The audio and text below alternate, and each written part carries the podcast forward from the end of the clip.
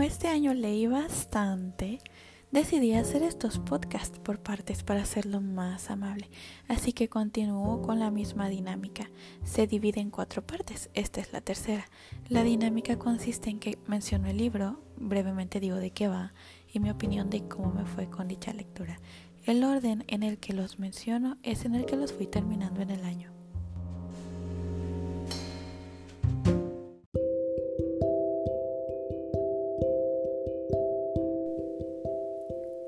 Guerra Mundial Z.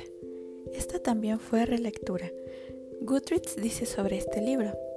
Max Brooks ha dedicado varios años a recorrer el mundo en busca de todos los testimonios que ahora reúnen aquí sobre la guerra mundial zombie. Por insólito que parezca este libro, que algunos tildan de novela demasiado realista, es la parte censurada del informe que le encargó Naciones Unidas para que quedara memoria de la crisis, los años oscuros o la plaga andante, principalmente conocida como Guerra Mundial Z. Al parecer había demasiado factor humano.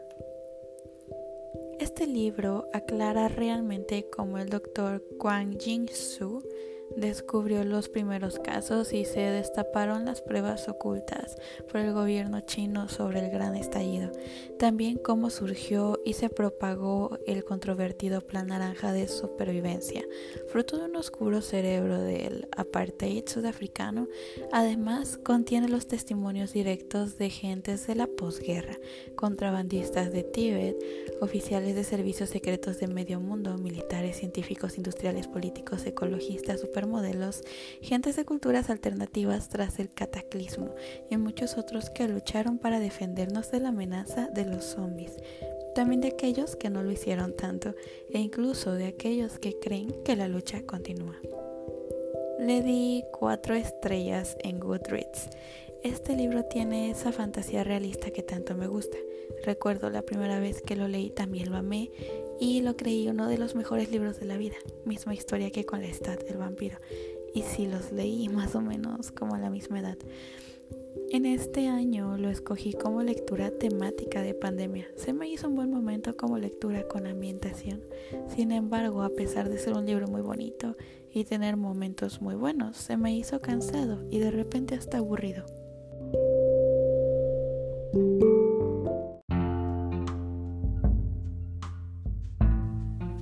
Gio de Junji Ito cuenta la historia donde una parejita de novios van de viaje y se topan con un misterio de la naturaleza bastante repugnante, puesto que un pez hinchado por sus propios gases de descomposición inicia el pestilente desfile de criaturas de mar que abandonan su lugar para recorrer el mundo por su propio pie. Le di cuatro estrellas en Goodreads. Me gustaron muchísimo las ilustraciones, fue una lectura muy divertida. De hecho, compartí varias imágenes en mi Instagram y a unos amigos cuando estaba con esta lectura. Ya quiero leer la segunda parte.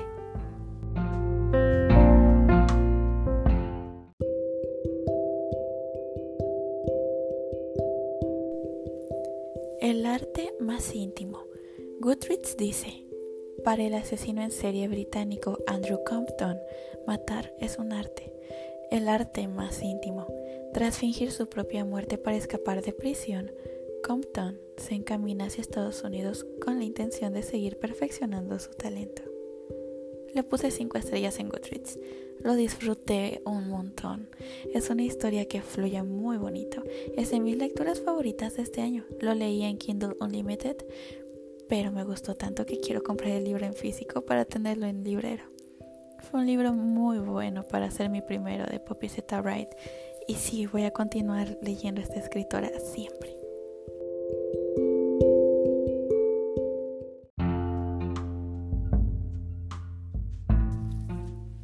Ellas están comiendo al gato. Es un librito que lleva varias historias cortas. Le di cuatro estrellas en Goodreads porque si bien es bonito, pasó sin pena ni gloria. No me enganché, pero tampoco lo sufrí. El título hace referencia a uno de los cuentitos o relatos del mismo nombre, donde una familia que se ha quedado sin alimento plantea la posibilidad de comerse a David, su gato. Lo escuché en Storytel. Este año me di la oportunidad de probar esta plataforma y en general el formato del libro en audio, y este fue uno de los libros que encontré allá.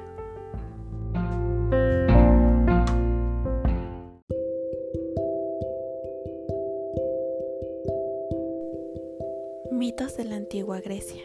Este es el volumen 1 y habla de Eco y Narciso. Una vez más fue una historia que encontré en Storytel. Le di cuatro estrellas, no recuerdo por qué razón, porque en realidad me gustó bastante.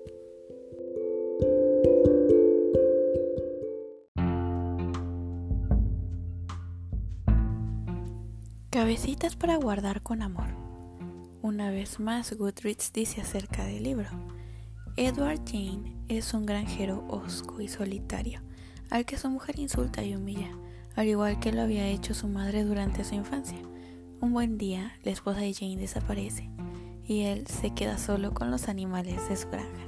Le di cuatro estrellas en Goodreads, porque esta historia también pasó sin pena ni gloria, pero al menos me entretuvo, y también la encuentran en Storytel.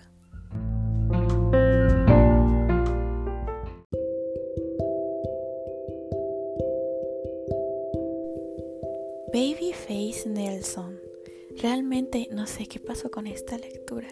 Solo la menciono porque sé que la leí y está en mi listado de libros leídos en Goodreads y Storytel, pero no recuerdo de qué va y se fue tan directo al olvido que ni siquiera le di calificación en Goodreads.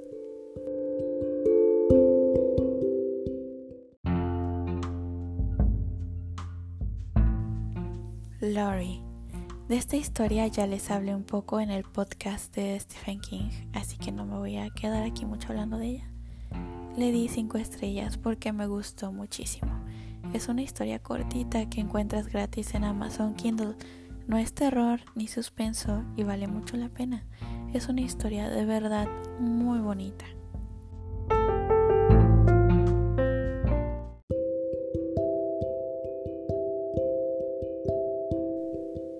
Pandora. Porque sí, otra vez Anne Rice.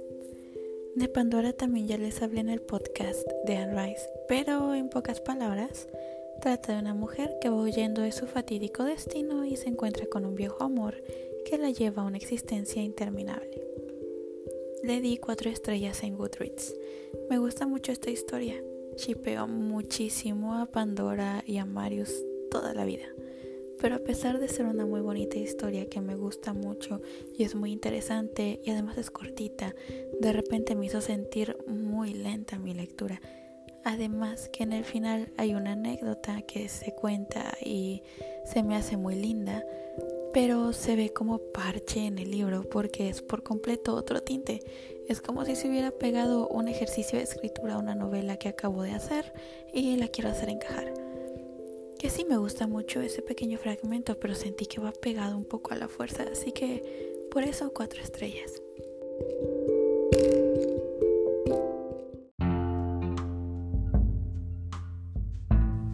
Amigo Imaginario de Stephen Chbosky cuenta la historia de Christopher y su madre, quienes viven solos y solo se tienen el uno al otro. No cuentan con suficientes recursos económicos y tampoco de tranquilidad emocional. Pero de repente la suerte le sonríe y todo empieza a ir exageradamente bien. Le di 5 estrellas en Goodreads. También lo escuché en Storytel. Es un libro muy largo, pero me gustó porque me recordó al estilo Stephen King. Al buen Stephen King que hace novelas de terror que bien se pueden leer en la noche antes de dormir o a la media mañana.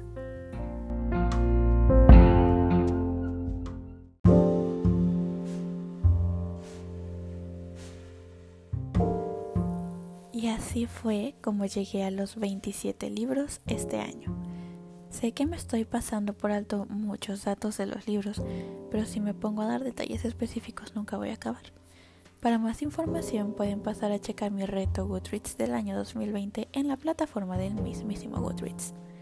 Te recuerdo que puedes encontrar este podcast también en YouTube, Apple Podcast, Anchor, así como seguir las actualizaciones de mis lecturas en Goodreads, Instagram y Twitter. El Instagram lo encuentras también como Libros de Leilani y ahí encontrarás toda la información de mis redes literarias. Muchas gracias por escuchar este podcast. Hasta pronto.